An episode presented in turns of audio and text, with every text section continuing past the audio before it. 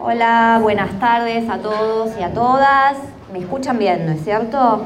Bueno, qué lindo verlos de nuevo. Me voy a repetir, voy a decir lo mismo que dije cuando me tocó acompañar a Mariana Enríquez. Para mí es la primera vez que le veo la cara a muchos de ustedes. Quizás algunos son reincidentes y, han estado en la charla de Mariana, otros no, por eso repito lo mismo.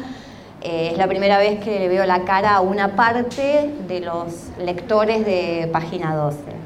Así que, bueno, me, da mucha alegría que estén acá y compartir esta, esta charla.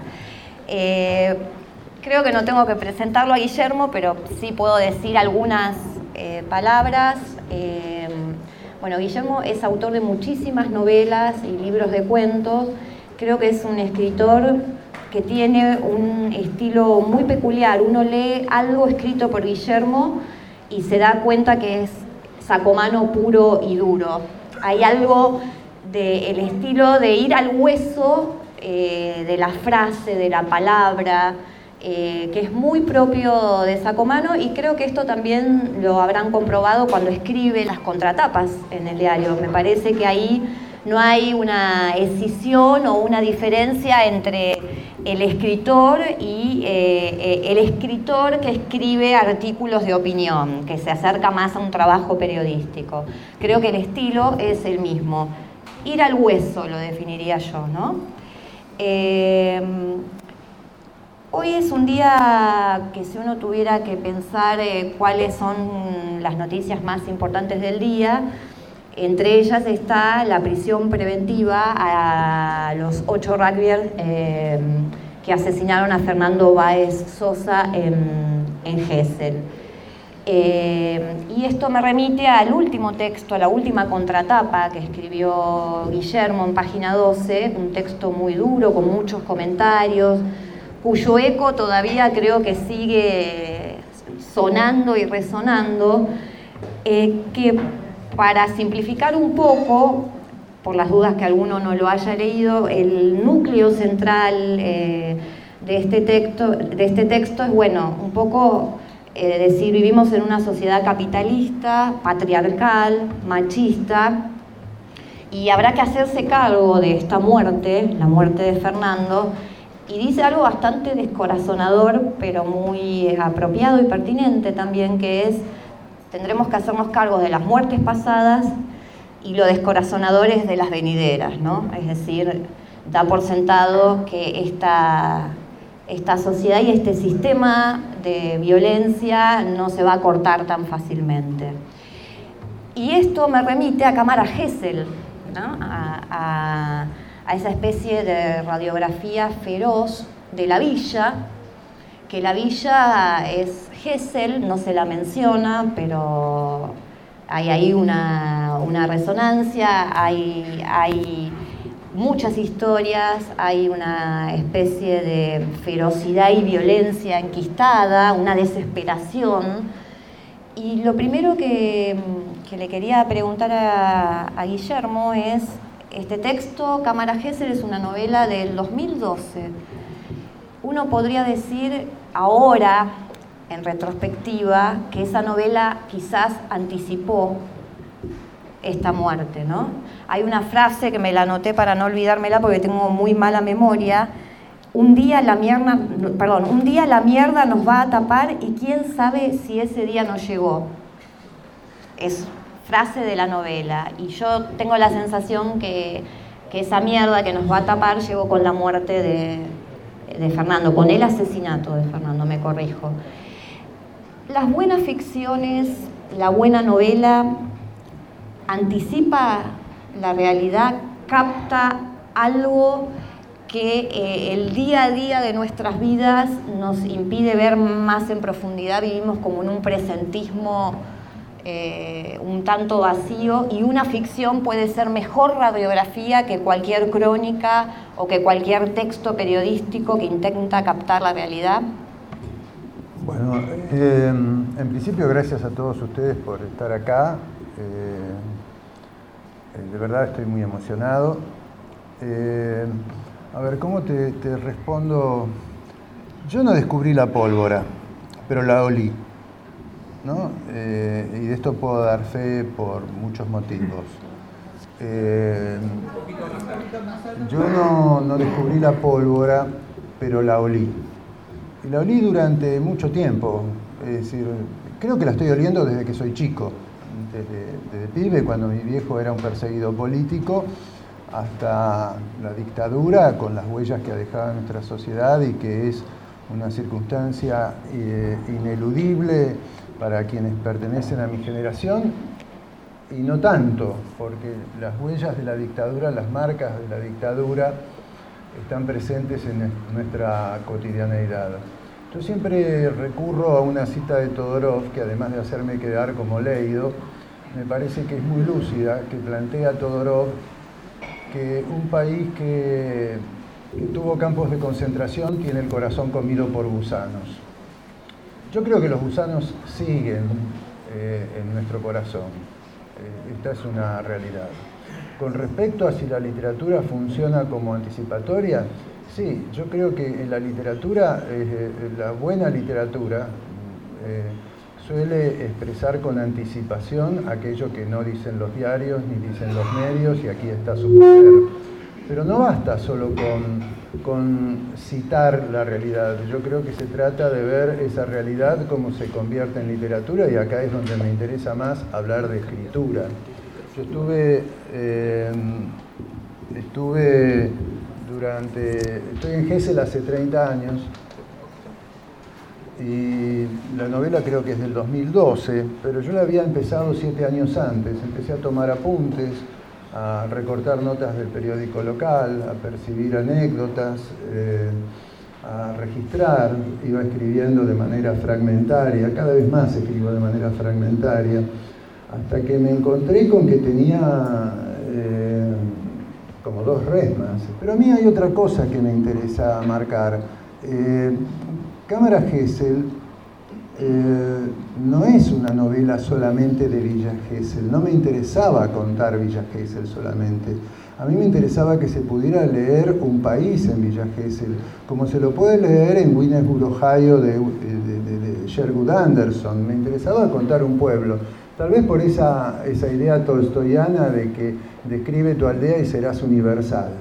Eh, yo sé que son como propósitos muy ambiciosos, pero ¿hay algo más ambicioso que un escritor? No, eh, creo que no, tampoco vanidoso, no hay nadie más vanidoso que un artista. Y si, queremos que un escritor es un artista y no un trabajador de la palabra, eslogan que me desagrada profundamente. Eh, uno escribe de lo que le duele. Yo soy, pertenezco a una camada de escritores que escribimos de, estoy formado así, desde mi más eh, tierna infancia en la biblioteca doméstica, donde convivían tanto Bakunin como Roberto Arlt, como Dostoyevsky, como Balzac, como las memorias de una princesa rusa, ¿por qué no? Que también es literatura rusa. Eh, entonces, bueno, con todo eso que uno ha leído, más la experiencia vital, uno trata de darle forma a las historias. Yo prefiero hablar más de, escritura. En los últimos años, no sé cuántos son los últimos años, tal vez son los últimos 15 años. Leo cada vez más filosofía y cada vez más poesía y me cuesta cada vez más leer la narrativa contemporánea, contemporánea no solo la argentina, sino la, internacional. Y encuentro cada vez eh, más, más sustancia en la poesía y en la filosofía. Y este fue el proceso de armado de cámaras es un armado poético de los fragmentos, como quien está armando un, un verso tras otro, intentando darle un ritmo, algo que uno internaliza a partir de, las lecturas poéticas. Eh, y volviendo, yo sé que esta nota que escribí última remitió a Cámara Gesell y, y por autorreferencia yo cité Cámara Gesell porque transcurrió eh, cuando Nora Beira me pidió que escribiera sobre si, me animaba a escribir, yo en principio le dije, no, mirá, mañana, pasado, etc. Pero me caché tal calentura, porque la violencia yo la vengo respirando eh, en Gessel como en el país. A ver, hubo un hecho que pasó hace unos años y que a mí me disparó la idea de una segunda novela que no voy a escribir, pero les cuento cuál fue el disparador. El disparador fue eh, la explotación de una pareja de la bonaerense eh, que explotaba, prostituía a sus chicos y a otros chicos en uno de los arrabales de Gessel. Hace unos días fueron condenados, salió sentencia. Esto pasó hace unos años. Ahora, la pregunta que yo me hacía era, a ver, sí, son responsables los que explotan a los chicos, pero los que se garchaban a los pibes dónde están? Entonces acá hay una complicidad civil, acá hay una responsabilidad del pueblo, eh, del pueblo de Gessel y del pueblo argentino. Es decir, no quiero que esto quede circunscripto, eh, los dramas que yo reúno queden circunscritos solo a Gessel. Gessel es una metáfora de todo el resto. Eh, me parece que esa es la idea. Cuando escribí esta contratapa, bueno, me empezaron a llamar de distintos medios, etcétera, a ver si quería hacer declaraciones. Yo no tengo más declaraciones que hacer que ese texto que escribí. Un escritor se expresa a través de la palabra y no tiene por qué andar boconeando a través de los medios que generalmente tergiversan todo y como uno no es un periodista de radio ni un locutor, uno es un escritor, no un animador de fiestas, entonces eh, al texto los remito, a la novela los remito. Es decir, eh, y no es, insisto, que yo descubrí la pólvora. La pólvora estaba ahí, el olor estaba ahí. Como está en nuestro país, ¿dónde está Julio López? ¿Qué pasó con el pibe Maldonado? Es decir, hemos dejado atrás la dictadura y sigue habiendo presos políticos. Eh, eh, matan pibes todos los días, matan una, chica todos los días, violaciones todos los días. ¿En qué sociedad estamos viviendo? Esto no es atributivo de Villa. Y me parece que eh, en el momento de escribir, así yo intente ficcionalizar o intente escribir un cuento fantástico, necesariamente aquello que escribo está vinculado, conectado o disparado por la realidad. Soy de aquellos que no pueden escribir mirando hacia otro lado. Y que cuando lo intento viene la realidad y me pega un bife. Es decir, ¿de qué estoy hablando? De política. Eh, Lenin tenía Vladimir Ilyich Ulyanov, tenía una frase que me parece muy interesante y jugosa, que dice, eh, más vale que te metas con la política antes que la política se meta con vos. Me parece que de esto se trata. Yo no puedo divorciar literatura de política. Decías que preferís hablar de escritura y que en el último tiempo, que decías más o menos, lo ponías en temporalidad, unos 15, 10, 15 años, escribís cada vez más fragmentariamente, por fragmentos. ¿Por qué? ¿Por qué tu escritura se volvió fragmentaria? ¿Tiene que ver la poesía y la filosofía, estas lecturas mm, modificaron tu escritura? Em, sí, yo creo que el hecho de que en el diario yo haya empezado a escribir de pronto en vez de sobre narrativa, en las reseñas, comentarios de libros que hago sobre poesía, esto me llevó a hacerme otro tipo de preguntas y me, empezó a cuestionar la novela. La novela en términos eh, como lo que se entiende de la visión de Lukács, de la visión totalizadora de la realidad. Uno percibe fragmentos de la realidad, esquirlas, astillas, con eso se construye, o al menos con eso construyo yo. Me cuesta pensar una novela o un cuento en términos de los típicos cuentos de taller y también de mucha de la literatura que se publica. Juan se levantó, llovía, se dio vuelta, prendió un cigarrillo, María dormía a su lado desnuda. ¿Cuántos cuentos hay que empiezan así? No puedo pensar ya en términos de una cronología, de una moral aristotélica del relato. No puedo pensar una trama. Es decir, en todo caso lo puedo hacer cuando escribo guiones de historietas, un género que yo cultivo desde hace desde los 20 años con, con fruición es decir, donde la necesidad de la trama está puesta ahí, es decir, está puesta en, cómo se constituye una historia, el antes, el durante y el después. Es decir, hoy me cuesta, me cuesta. Supongo que también tiene que ver con la edad, es decir, no confío demasiado, vengo fracasando con novelas desde hace rato que tengo por ahí colgadas, Lau, mi compañera, puede dar fe, que empiezo y termino y abandono en la página 150 o en la página 300. Eh, no me la creo, no me, creo ya la novela, eh, me creo otro, me, parece que está pasando algo fantástico en, nuestro tiempo, que es la crisis de representación. La crisis de representación en lo político, nadie nos representa. Eh, las palabras no nos representan. Lo que decimos no quiere decir lo que sentimos ni lo que pensamos. Siempre estamos en otro lugar. Eh, nuestro lenguaje es equívoco. Eh, cuando se habla de justicia, ¿de qué carajo se está hablando? Entonces, a partir de ahí, yo creo que el lenguaje está puesto en tela de juicio y me hago cargo. Entonces, por eso tal vez me resulta más atractivo a veces escribir cuentos porque me parece que en una situación se dice más.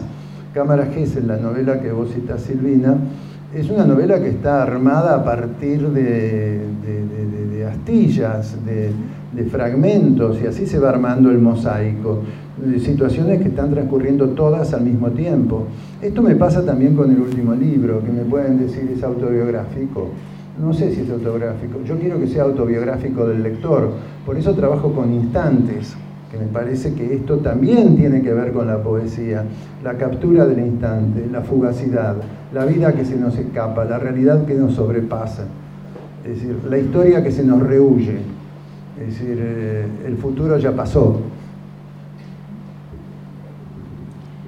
Hay algo que me parece que se da en, en tu narrativa y es que en general quienes son los protagonistas, vos a quienes les das voz o donde pones la mirada, donde parás la oreja, es en, seres desesperados, ¿no? muy angustiados, en situaciones extremas. Creo que eh, em, lo que intentás hacer es mostrarnos o poner a, personajes en situaciones horribles para ver de qué, madera, están hechos, si son de buena o mala madera, ¿no? Y aún así, aunque sean de buena madera, son desesperados y a veces hacen cosas complicadas. Sí, a mí me interesa trabajar eh, con los perdedores. Creo que todos somos perdedores en este país, aún los que se creen ganadores.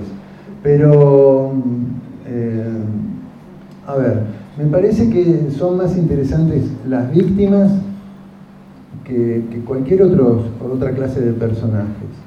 Esto tal vez tiene que ver con mi visión clasista de la literatura, de creer en la lucha de clases. Yo soy de los que todavía piensan en la lucha de clases y no creen que el capitalismo pueda ser humano. Eh, me interesa que esto quede claro. Eh, entonces, las contradicciones que a uno lo abruman son las que de golpe, ¿por qué? Uno elige pararse en un lugar o en otro. Y todos, quien más, quien menos, tenemos, cometemos abyecciones y tenemos defecciones.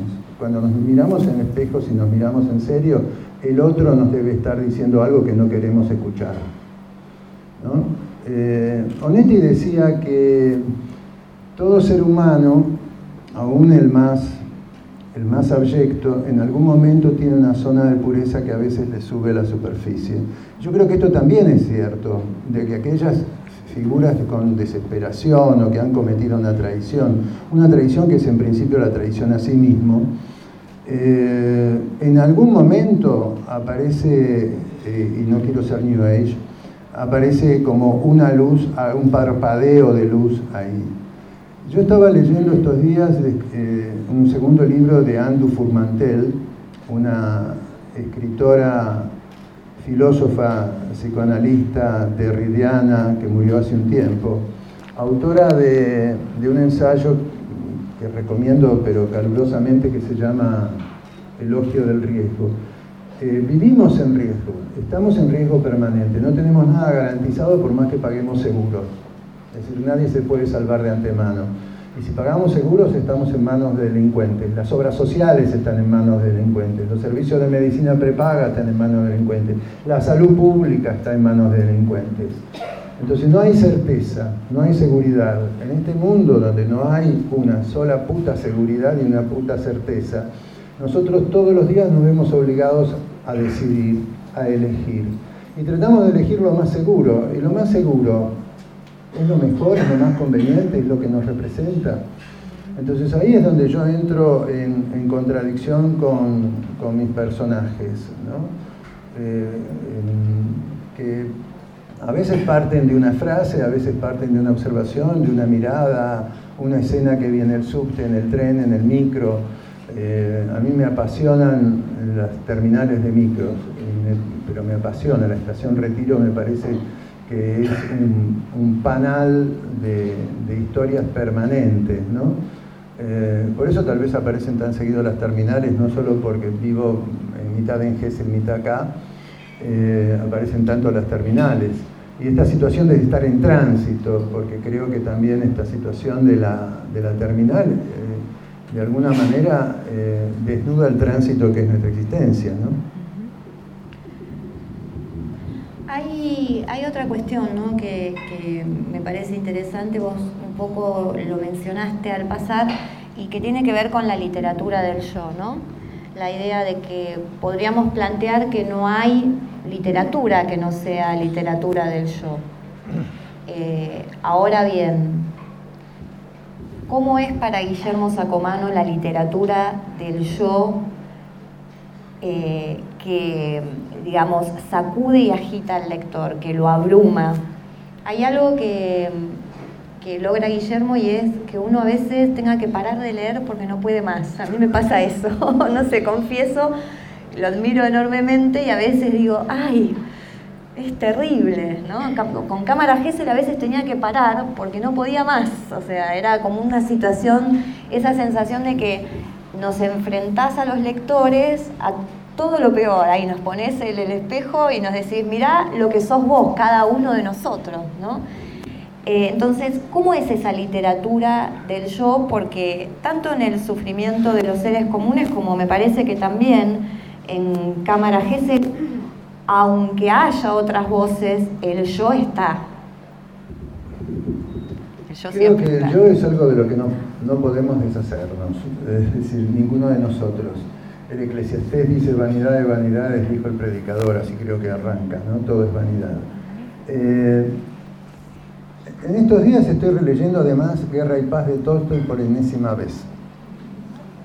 Eh, prefiero leer eh, Guerra y Paz antes que otras cosas, prefiero siempre volver hacia atrás, porque muchas veces me pregunto si he leído lo que he leído y qué leí en lo que creo haber leído, ¿no? Tal vez esto tiene que ver con mi educación deficiente, eh, no tener, sentir siempre que no tengo nunca suficiente biblioteca, a pesar de que vivo juntando libros y papeles. Pero al leer Guerra y Paz me pasó algo muy curioso. Sentí que la literatura del yo estaba viva en una novela monumental. Cuando Tolstoy habla de los Volkonsky, bueno, él tenía una prima que se llamaba Volkonskaya, la familia de él era Volkonskaya la, la, Rusia frívola de 1812, la, no la Rusia frívola, eh, la, clase alta rusa, la aristocracia rusa, que él conocía muy bien porque era conde, y cuando él la describe, está contando su vida inmerso en esa sociedad, o sea que Tolstoy también está haciendo literatura del yo. Y miren qué literatura del yo. Eh, y esto también pasa con Kafka, es decir, a uno le cuesta mucho separar acá de Franz. Y si uno lee los diarios, yo soy un lector apasionado de diarios, creo que nada me interesa más. Supongo que porque es la revista del diario, es el equivalente de la revista de Chimentos como lectura de curiosidades sobre los otros, los otros que uno mira, llámense Kafka, Chiver o Pavese, eh, que esa sí es una literatura del yo. ¿Pero es una literatura del yo o es un gesto confesional que pretende ir al yo y está parado en otro lugar? Es decir, eh, acá se tejió esto de la literatura del yo hace en los 90, se empezó a hablar con mucho, con, mucho barullo. Pero, a ver, yo de pibe leía a Marguerite Duras, leía a Virginia Woolf, Puedo decir que leer la Duraz es leer literatura del yo, pero también es literatura social, porque también toda la literatura es social. Yo creo que hay que desconfiar de las categorías. Las categorías son muy cómodas para el crítico que sale de, de, la universidad o de una carrera para decirlo, este libro se pone acá, este libro se pone allá, o para un librero, este lo coloco aquí, este lo coloco allá. Pero eh, últimamente prefiero prescindir de, las, de, eso, a pesar de que he escrito novelas de sesgo autobiográfico, ¿no? Situación de peligro, El buen dolor, El buen dolor o El pibe son novelas autobiográficas. Eh, también lo es Un maestro, que es una crónica sobre un compañero. eh, un compañero de lucha, de militancia. No sé, yo creo que a, veces, y esto es una digresión, un rizoma, yo escribo cada vez más a mano eh, y llevo cuadernos y libretas. ¿Por qué escribo a mano? Primero porque soy un dibujante frustrado y creo que en la grafía hay algo del orden del dibujo y también hay un tiempo en, en la escritura a mano que uno tiene que no tiene con la mecanización de la modernidad de la computadora, de que tacha, abre otro documento, pone, recorta, pega. Ahí no hay, no hay escape, es decir, podés tachar y seguís adelante. Y es otro ritmo, eh, tenés una conexión con el lenguaje que me parece que es más íntima, eh, que tiene que ver con la escritura de diarios, yo también llevo diarios, ¿no? Pero eh, me parece que hay otra intensidad en, la manera en que plantas la palabra distinta. Eh, eh, siempre me sedujo escuchar el sonido de la pluma desde pibe cuando raspaba, ¿te acordás las plumas cucharita? Vos sos muy joven. que rasgaban el papel. Parker, O, por ejemplo, cuando dibujás, se, se escucha, se siente el trazo. Eh, y me parece que esto es la manera de marcar el yo, si se quiere, por más que uno esté escribiendo un cuento, por más que esté escribiendo un poema. Eh, me parece que tiene que ver, tiene que ver con este tipo de, de, planteo de, la literatura del yo. Si es que llevas un diario. ¿Para qué lo dije? que lleva un diario. Bueno, me da ganas de curiosear ahí, ¿qué estará escribiendo? Bueno, que nos contés un poco desde cuándo llevas el diario y si la necesidad de llevar el diario, a ver, como acaba de decir también que lleva varias novelas fracasadas, ¿el diario funciona como compensación de los fracasos literarios, de esas novelas que no terminan? Acá tendría que estar Alberto Giordano. que es un estudioso de los diarios y tiene unos ensayos magníficos y, muy agudos sobre la escritura de diarios. Creo que la escritura de diarios es la ficción que uno teje de sí mismo. Esto como para, empezar. Em, y creo, por otro lado, creo, no, no, sé si estoy tan seguro, pero si uno revisa los, los diarios de escritores, parece que son un archivo de frustraciones. Es decir, Kafka empieza historias y todo el tiempo está en su diario, que es un tocho de, este tamaño, dice todo el tiempo no puedo escribir, no puedo escribir, no puedo escribir, no puedo escribir, tengo que agarrarme este diario que es lo único que tengo. Y en el diario aparecen cuentos como La condena, como Ante la ley. Y, lo mismo le pasa a Chiver, es decir, son depósitos de frustraciones, de fracasos y de derrotas de uno con uno mismo y de uno enfrentado a sus limitaciones y a su torpeza en el manejo del lenguaje. ¿no? Es decir, cómo se cuenta una historia. Y, esto tiene que ver con las novelas fracasadas y las novelas frustradas. Cuando, a ver, cuando mi desconfianza de la novela como género, como pretensión totalizadora, esto que yo decía de de la intención lucaxiana, novelas como La montaña mágica, que para mi padre fue clave y para mí también años más tarde.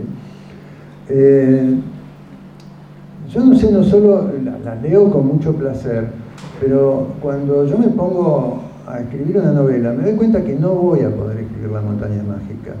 No voy a poder escribir, pero tampoco voy a poder escribir El sonido de la furia. Es decir, que son las novelas que para mí me parecen significativas. Entonces uno escribe lo que puede y en el diario anota eh, eh, el desaliento.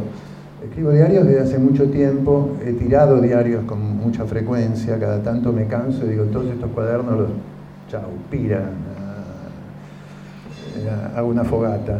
Y me parece que en esto de hacer la fogata con la novela fracasada o con una cantidad de diarios, a mí me parece que es renovador que tiene esta cosa sacrificial, esa cosa, exactamente. Un acto de purificación. Sacrificial es lo purificador. Eh, Heráclito dice, sobrevendrá el fuego y juzgará todas las cosas. Y en esa medida yo creo que el fuego es sanador. No sé si te respondí, me fui para las no, ramas. No, no, no. Creo que está, ¿no? Eh, ¿Por qué fracasa una novela? Porque en general tengo la impresión, corregime si me equivoco, que es más difícil, que es más fácil el fracaso en la novela y no en el género cuento. En mi caso, en mi caso particular, eh, mis novelas han fracasado porque no me las creo. Es decir, llega un momento que no me la creo. Y si no me la creo, perdí. En el momento que sentí que estaba tocando eh, y estaba con la maquinita, porque uno también adquiere fórmulas y empieza a repetirse. Y en cuanto vos sentís que te estás repitiendo, probablemente uno se repite todo el tiempo, uno tiene compulsión a la repetición. Lo interesante es poder trabajar el tema y las variaciones. Pero cuando uno siente que no está creando las partitas de Bach, eh, entonces ahí sonaste. Cuando no te la crees, perdiste. Eh, esto me pasó cuando, especialmente con esta novela que iba a transcurrir en Gessel, y me dije, no, yo ya lo conté, esta película ya la vi, esta historia ya la viví. La prueba es que en este libro, en el último, hay un relato largo que se llama La búsqueda de Dios, irónicamente subtitulado basado en hechos reales. Eh, hay como fragmentos, eh, retazos recortes de la novela fracasada. En realidad, en un cuento largo, en una novela, junté aquello que, que, no daba, que no me lo creía, dejé aquellas partes que me creía. Es decir, creo que esto es básico. ¿Los cuentos no te pasa? ¿Con los cuentos no fracasás tanto? ¿Los terminás? Vamos a ver. Eh, no, creo que con los cuentos fracaso menos. Eh, porque en el cuento, eh, no sé si fracaso menos. creo que fracaso tanto como eso, porque uno también junta cuentos y cuentos y cuentos. no es el caso de este libro, pero en este libro hay cuentos que venían de antes y que los tomé, los retomé, los reescribí. Creo que el cuento tiene eso que decía Carver de que uno un cuento, para una novela uno necesita mucho tiempo. Una novela es un matrimonio de por vida, es full time, no tenés respiro, tenés que estar todos los días. Con el cuento, en cambio, podés entrar, salir, lo retomás mañana y lo terminaste pasado, y ya tenés el borrador. Pero la novela no, la novela tenés que estar mucho tiempo y consagrado. Mientras yo escribía Cámara Gesell, esto siempre lo digo, eh, escribí otros libros, publiqué otros textos. Eh, tal vez porque esta novela venía creciendo como por la colectora, hasta que un día la colectora se me convirtió en la autopista central. Hay, hay una cuestión que me interesa saber y es cómo trabajás la escucha y la oralidad en la escritura. Las voces, ¿no? Porque aparecen las voces mucho en, tu narrativa y es creo que uno de los talones de Aquiles de los escritores, el trabajo de las voces. Es muy difícil no caer en cierta homogeneidad, ¿no? que por ahí todas las voces suenen parecidas. ¿Cómo encontrás vos esa especie de reescritura que haces, me parece que haces como una reescritura entre lo que escuchás y lo que va al texto y leemos nosotros los lectores. Creo que una vez Viña me lo dijo, eh, me, dio como un consejo. Me acuerdo que eh, estábamos con él y con Pedro Orgambide en en el Bar La Paz, en el fines de los 90, 2000, 2001, cuando eh, avanzaban los piquetes, la calle, los cartoneros. Y Viña decía, hay que escuchar la calle, hermanito. Tenés que escuchar la calle. Me parece que esto de escuchar la calle y andar con el oído alerta todo el tiempo es el gran secreto. No me puedo hacer cargo de dónde tropiezan todos los escritores. En mi caso tiene que ver con esto de estar escuchando. Y también con algo que planteaba Hemingway, que me parece notable, ¿no? que es que un escritor debe andar con un detector de mierda prendido todo el día. Y creo que es un buen consejo. Ahora, de ahí a pasar a la reproducción literal de lo que escuchás, no pasa por ahí, pasa por recortar y escuchar el fraseo, la modulación, el modo que una frase fue dicha. Y a veces un cuento surge de una frase, no surge de otra cosa, surge de algo que escuchaste al pasar, en el subte, en el colectivo, caminando por la calle, en el edificio, por donde vayas. ¿Recordás, eh, por ejemplo, del sufrimiento de los seres comunes que cuál de los textos surgió de una frase, de algo que escuchaste, o de otro, si no. Mm, tendría que revisar el libro, pero de todos modos, eh, no sé si te lo podría responder, porque creo que una vez que uno publica, se lo sacó de encima y se olvida. Eh, yo creo que los escritores mentimos mucho cuando decimos que trabajamos con la memoria y que la palabra y la memoria de darle la voz a los otros. ¿A quién le voy a dar la voz yo? A ver, eh, ¿de qué puedo hablar de la memoria cuando me olvido de lo que pasó hace cinco minutos? Eh, y lo que no hizo la marihuana lo hizo el Alzheimer. Eh, entonces, no, no se rían, es así, a medida que pasa el tiempo es cada vez mayor. Entonces, nosotros cuando escribimos una historia, eh, rápidamente nos la quitamos de encima.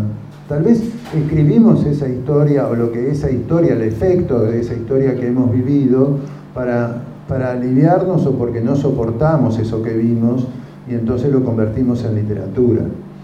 Entonces, una vez que, que le dimos forma narrativa, tenemos la sensación de alivio eh, Saer decía que la literatura no cura, pero alivia. Y creo que es cierto, no es otra cosa la función de la literatura, es un alivio.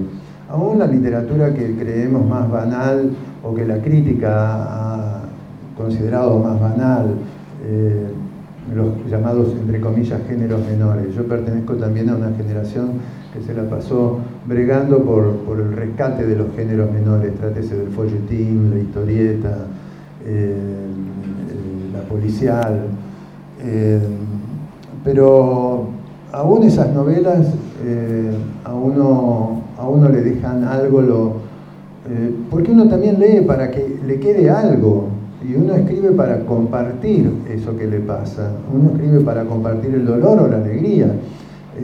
Fontana Rosa decía esto.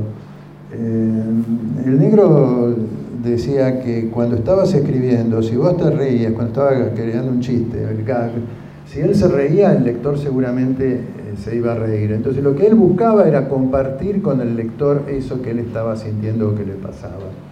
Pero guarda, estos comentarios, esto que yo digo hay que tomarlo con pinzas, porque puede sonar muy demagógico y esto puede parecer como que la literatura está al alcance de todo el mundo. Yo creo que no está al alcance de todo el mundo, yo creo que está bien que se lleve María Elena Walsh a las playas, ¿a dónde más quieren llevarla? No se la puede llevar sino a las playas. hablemos en serio de literatura ahora. Eh, la literatura pasa por otro lugar. Para la literatura hay que tener tiempo es un esfuerzo, un libro cuesta plata, hay que tomarse el trabajo si no tiene plata de ir a una biblioteca. Eh, ¿Cómo se llega a una biblioteca? Esperemos que a Juan Sasturain ahora le vaya bien en la biblioteca, ya que asumió, y me parece importante nombrarlo, asumió un escritor como lo fue Horacio González. Eh, no tiene título. Bueno, Borges tampoco tenía. ¿Y cuántos años estuvo Borges en la biblioteca? Eh, o sea que la literatura también, eh, cuando se dice uno escribo para los otros, etc., eh, no hay que creerle a los escritores, no me crean demasiado. Bueno, me pasan papelitos, perdón que bajé un poco la mirada. Eh, abrimos el juego, las preguntas. me pasaron una pregunta por WhatsApp, que es la siguiente. Desde YouTube, Hugo Zaniti nos pregunta, desde el punto de vista de la literatura, la política es... Ficción. Bien, ahora no hay más preguntas por YouTube, WhatsApp, si no me avisan o me llega. Abrimos, ¿quién quiere preguntar? Eh, se presenta, dice la pregunta y yo la tengo que repetir para que quede en la filmación porque no hay sonido ambiente. María Angélica dice que quiere que amplíe un poquito más eh, lo que Guillermo mencionó de si el escritor es un trabajador de la palabra o un artista, que ella observa que criticó la idea de que sea un trabajador de la palabra. Eh, critiqué eh, la fórmula, soy un trabajador de la palabra. Suena tan Benedetti. yo creo que lo nuestro se trata de oficio pero también creo que se trata en algún momento de ir contra el oficio, de ir contra uno. creo que ahí es cuando uno se da cuenta, las trampas de, nuestro, de nuestro oficio, eh, cuando uno las percibe, cuando uno se da cuenta que está trampeando, ahí es cuando empieza la, la, verdad de la milanesa. Eh, Edward Said tiene un libro que me parece notable que se llama eh, ensayos sobre el estilo tardío, donde analiza la obra de distintos escritores y, cómo cuando uno adquirió cierto grado de, entre comillas, profesionalismo, cierto dominio del lenguaje, ahí es cuando uno debe tirar todo por la borda e ir contra sí mismo, porque es la parte más fantástica de, este trabajo, entre comillas. Eh, preguntarse eh, lo que estoy diciendo, qué estoy diciendo en lo que estoy diciendo. Yo personalmente tengo cada vez más preguntas que hacerme y no tengo respuesta, por eso decía no me crean demasiado porque tengo más dudas que certezas. Yo desconfío de los escritores con certezas. Los escritores con certezas han tenido en el último gobierno un programa para andar en moto, por ejemplo.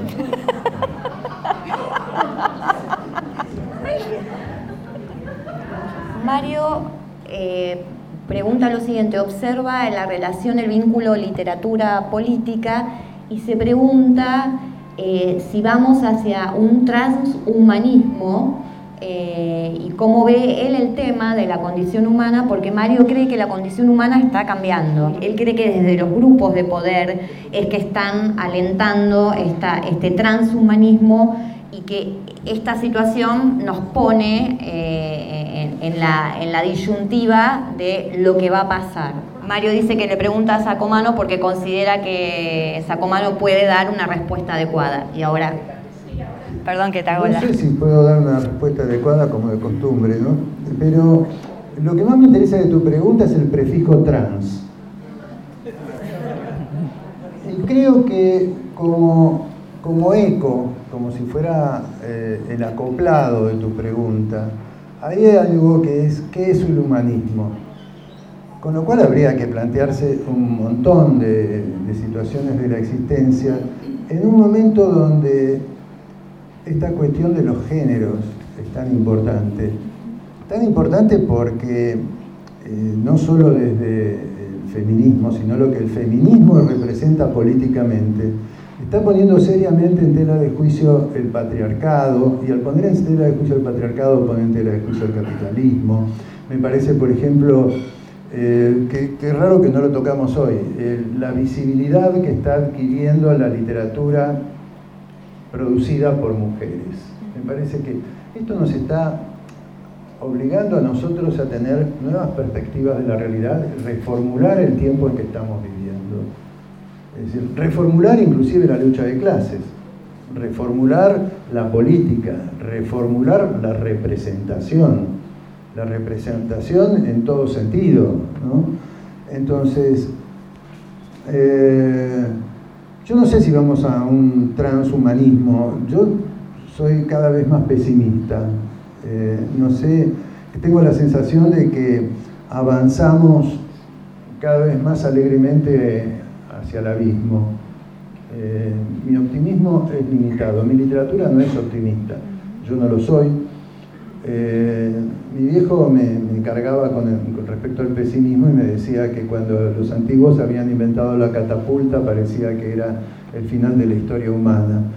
Eh, no sé si vamos hacia el fin de la historia humana, no te lo puedo responder. Yo creo que a un escritor no se le puede pedir todo, yo creo que no es una crítica a tu pregunta creo que nosotros percibimos eh, costados de la realidad, la miramos al sesgo, no, no, no le podés pedir a un escritor ya no, por otro lado, es decir, yo vuelvo otra vez a Tolstoy y Thomas Mann. Bueno, lees a Tolstoy, lees a Thomas Mann y lees los trabajos eh, filosóficos de Tolstoy. Daba la impresión de que podía hablar de todo. Y Thomas Mann hablaba de todo. Yo no sé si puedo hablar de todo. Es más, charlando con ustedes me doy cuenta de todo lo que no sé. Es decir, me maravilla la curiosidad de ustedes, pero tanto no sé. No soy un pastor. Esa es otra novela fracasada que tengo, una novela sobre los pastores. Porque en Gesell me había dado cuenta, con un amigo periodista, eh, con mi amigo el gordo Ricky, trabaja en el canal, siempre andábamos por el bulevar y un día nos propusimos contar los templos que habían aparecido en el, en el pueblo. Y si tomamos esto de un pueblo como un microcosmos de todo eso más grande, la cantidad de pastores y de templos que aparecen en la decimonovena luz del octavo carajo, ¿viste? miércoles, ¿viste? Y abusemos de los chicos y fajemos a las mujeres y después vamos el domingo a cantar todos contentos y agarrados de la manito. Hacia ahí vamos. En la medida eh, Preguntas que se formulaban también Dostoyevsky y los hermanos Karamazov. Si Dios no existe, ¿está todo permitido? Ahora, yo digo, si Dios existe, ¿te va a estar esperando en ese tipo, en ese portuñol que te hablan en televisión? Es decir, ¿ese es el ministro de Dios? No jodamos, está todo mal. Es decir, y de esto eh, vivimos los escritores. Jorge eh, retoma lo que dijo Guillermo de la lucha de clases y dice, no sé el autor que citaste, no te escucho. Ah, Tomás Piketty, perdón, no te escuché bien. Que Piketty, Tomás Piketty, eh, dice que no hay lucha de clases, sino luchas de ideología. ¿Cómo lo ves vos? Eh, creo que se dan las dos en simultáneo, no hay una sin la otra. Eh, en una contratapa que escribí sobre Pasolini y que está por publicarse, que no salió todavía porque estuve leyendo los artículos para, para la prensa, para el diario Il Tempo que escribía Pasolini. Él dice, voy a usar esta columna, esta sección para escribir contra la burguesía, porque hoy la burguesía ya no es lo que nosotros consideramos la burguesía.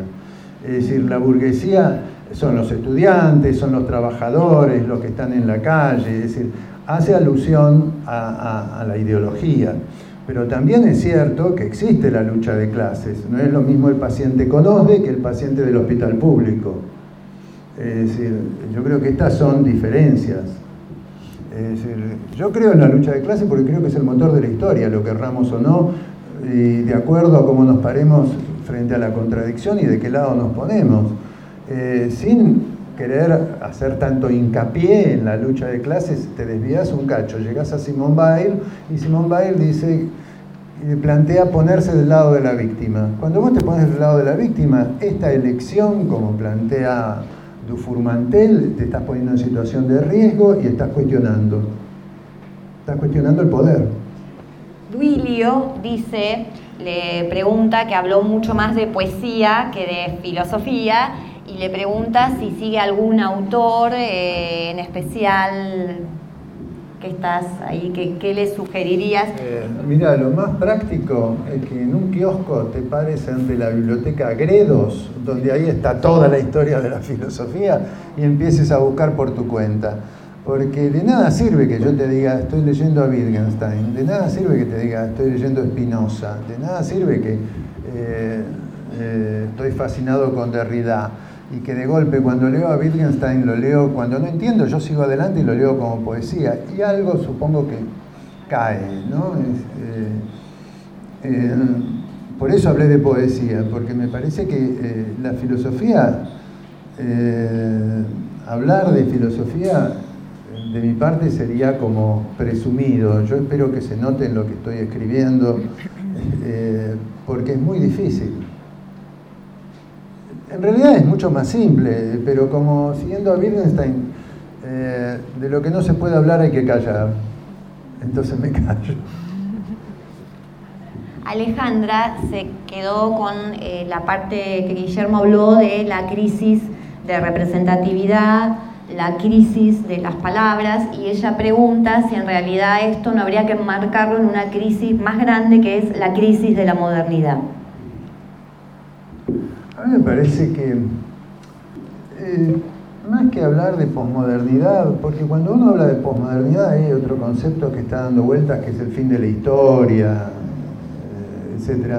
Y me parece que va por, estamos siempre en lo mismo, en el capitalismo, en el postcapitalismo y en el doble discurso. La crisis de representación viene a partir del doble discurso. Es decir, las palabras no dicen lo que se supone que dicen y no dicen lo que se supone que ha dejado asentado que es su significado el diccionario de la Real Academia. Yo no entiendo, es decir, yo creo que la posmodernidad, yo estaba distraído, ocupado en otra cosa, me pasó de largo. Nunca me enteré. Se dijo que era Almodóvar en un momento. Yo digo, ah, era Almodóvar la posmodernidad. Eh, creo que no se dieron cuenta. Pero viendo a Almodóvar tampoco me doy cuenta. Leyendo a Baudrillard no me doy cuenta de que es la posmodernidad. Por más, cuanto más me la intentan explicar, más me confundo. Susana pide una guía de lecturas de poesía en, tiempos tan vertiginosos, tan rápidos, donde parece que no hay tiempo, le pregunta a Guillermo si le puede dar una guía de lecturas de poesía. No insistan, por favor, en preguntarme. No, no insistan. Es decir, a ver, no es así. No es así como lo pensás, no pasa porque yo te doy una poesía. Anda a una librería, cachá un libro de poemas. Fíjate si te gusta y arrancá de ahí. Este planteo que yo te hago es un planteo absolutamente borgiano. Cuando Borges tomaba examen en la facultad, lo que hacía era, él daba literatura norteamericana, eh, literatura inglesa, perdón. Eh, preguntaba al alumno, a la alumna, ¿usted qué leyó? ¿Qué le gustó? Y a mí me gustó Whitman. Y Borges se ponía a recitar Whitman y decía, qué cosa grande, Whitman. Y tiene un 10. había logrado que alguien leyera Whitman. Basta, no hay más. José María dice que nota en los últimos años un auge del género, auge y renovación del género policial. Menciona un mítico sello, eh, Borges, Bioy Casares, el séptimo círculo, eh, sello emblemático de la literatura policial y quiere saber un poco, bueno, cómo ve este fenómeno eh, de renovación en el género policial. Yo creo que la literatura, entre comillas, policial o negra, siempre estuvo ahí. Eh, a veces se le buscan antecedentes eh, más ilustres, como queriendo elevar el género, Shakespeare ¿Por qué no? ¿Por qué no leer Shakespeare como si fuera un escritor de serie negra? Eh, creo que la literatura policial siempre estuvo ahí, siempre está ahí y siempre va a estar ahí, la llamada policial, yo creo que es más que eso, porque hay una, una tríada que conforma nuestro sistema que es sexo, dinero, poder. Y se cifra su atractivo ahí. Es una narrativa que de alguna manera te está explicando cómo funciona, cuáles son los resortes de funcionamiento de una sociedad. Le pregunta a propósito de la violencia, cómo juega el tema de la indignación en las redes sociales hoy. Em, yo creo que estoy fuera de las redes sociales y tengo indignación. Es decir, no, no me parece que sea eh, exclusivo de las redes. Lo que eh, sé que mucha gente que, putea, putea desde su casa y no hay movilización popular en ese caso, pero acá las ha habido. Es decir, las movilizaciones que hubo durante el, último gobierno eh, fueron notables, entonces, em, con mayor o menor grado de participación, contra el fondo, a favor del aborto, etcétera, etcétera. Eh, el resentimiento a mí me parece un motor de cambios. Si no hay resentimiento, eh, no hay posibilidad de cambio. No hay posibilidad. Y desconfío también de la palabra utopía que vos empleaste. A mí me parece que no puedo pensar una sociedad perfecta cuando no resolvimos el aborto. ¿Cómo voy a pensar en una sociedad perfecta, más allá, etcétera, cuando todavía no tenemos resuelta la cuestión del aborto? Entonces, vamos a lo concreto inmediato, porque pensando en la utopía nos perdemos el presente. Esta es una de las discusiones tremendas que tiene el peronismo con su pragmatismo ante las izquierdas. Es decir, control del poder obrero. A ver, el gordo Soriano decía un día, contaba una vez que eh, sería muy gracioso si un día ponerle gana el PO. Yo tengo simpatía, yo empecé de pibe en el PO hace muchos años. Eh, y gana el PO. ¿Cómo cubrís todos los cargos? ¿Cómo haces? Entonces, y esta es una utopía, es decir, vamos a las cosas concretas, es decir, celebro las huelgas donde ha participado el PO, pero de ahí a la toma del poder obrero, niet. A ver si. Octavio dice que está acá por el profesor Gómez. El profesor Gómez aparece en varias novelas, sobre todo en La lengua del malón y eh, un poco le pregunta, quiere volver sobre el tema de la escritura, la escritura astillada que mencionó eh, Guillermo. Quieren saber si esas historias, eh, el profesor Gómez aparece en varias, dijimos la principal o la central es la lengua del malón, si esas historias se fueron armando astilladas o había una linealidad. Porque estamos hablando, claro, de hace dos décadas atrás casi, ¿no? Mira, eh, como de costumbre todo surgió de una novela fracasada. Yo estaba escribiendo una novela de una piba nacida en cautiverio que se enamoraba de un excombatiente de Malvinas y iba a un recital de Los Redondos. Lo único que faltaba en esa novela, era una novela para lectores de página 12, ¿eh? Por suerte no la escribí. Pido disculpas atentamente, humildemente. Eh, faltaba León, León en esa... Estaban todos, poné los fideos. Y no salía ni para atrás ni para adelante. Pero resulta que la piba había encontrado unos textos de su abuela que contaban algo de... Eh, de la conquista, la llamada conquista del desierto, la historia de una cautiva que se enamoraba de su, de su raptor, el cacique, bueno, y gozaba a lo pavo, Y, bueno, y esta novela era la, la, lengua del malón, y era una novela que estaba dentro de otra novela. Y un día charlando con, creo que con Ford, me dijo, acá tenés la novela. Y era ahí lo que tenía que encontrar era todo el alrededor, eh, todo, el contexto, todo lo que la... Y entonces de pronto tenía el 55. Y, dije, ¿cómo se cuenta el 55? Con el bombardeo de la plaza. Y me acordé del cochecito de Eisenstein. Entonces Gómez cuando va caminando por la plaza bombardeada encuentra un pie de bebé es decir, así se construyen las historias. No había un propósito delimitado de que iba a pasar esto, esto, esto, esto y lo otro.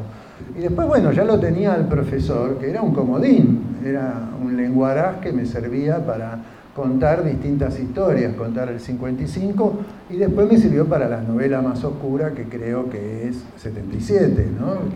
porque precisamente el 77 es el año donde el año eh, más cruento de la dictadura, el año donde Victoria Ocampo entra en la Academia Argentina de Letras, es la primera mujer que entra en la Academia Argentina de Letras, y hace un discurso de homenaje a Gabriela Mistral cuando por la ventana tenías a la madre de la plaza.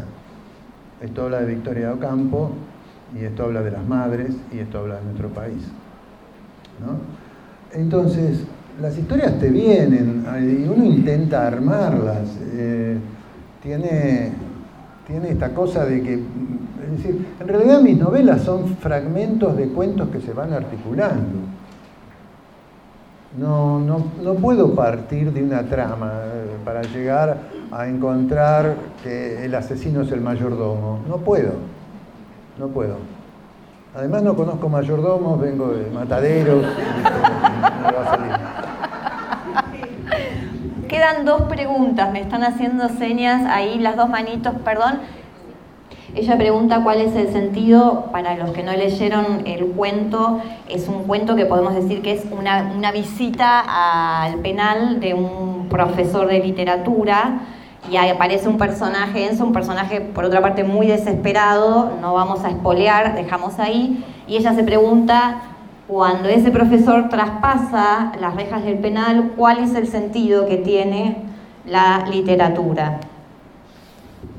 Eh, sí, no es un profesor, es un escritor. Escritor, perdón, sí, sí, dije profesor, escritor. Eh, no importa, yo creo que los escritores tenemos que ocupar determinados espacios, esto lo digo muy en serio.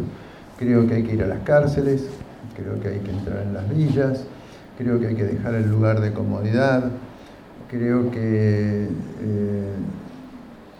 eh, la cárcel es un lugar sumamente interesante. Diana Bellesi, Marcos Mayer, eh, mi compañera Lao, Luciana de Melo,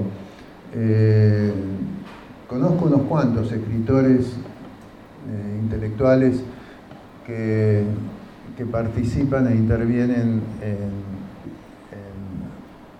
en dar charlas y dar talleres en, los penales.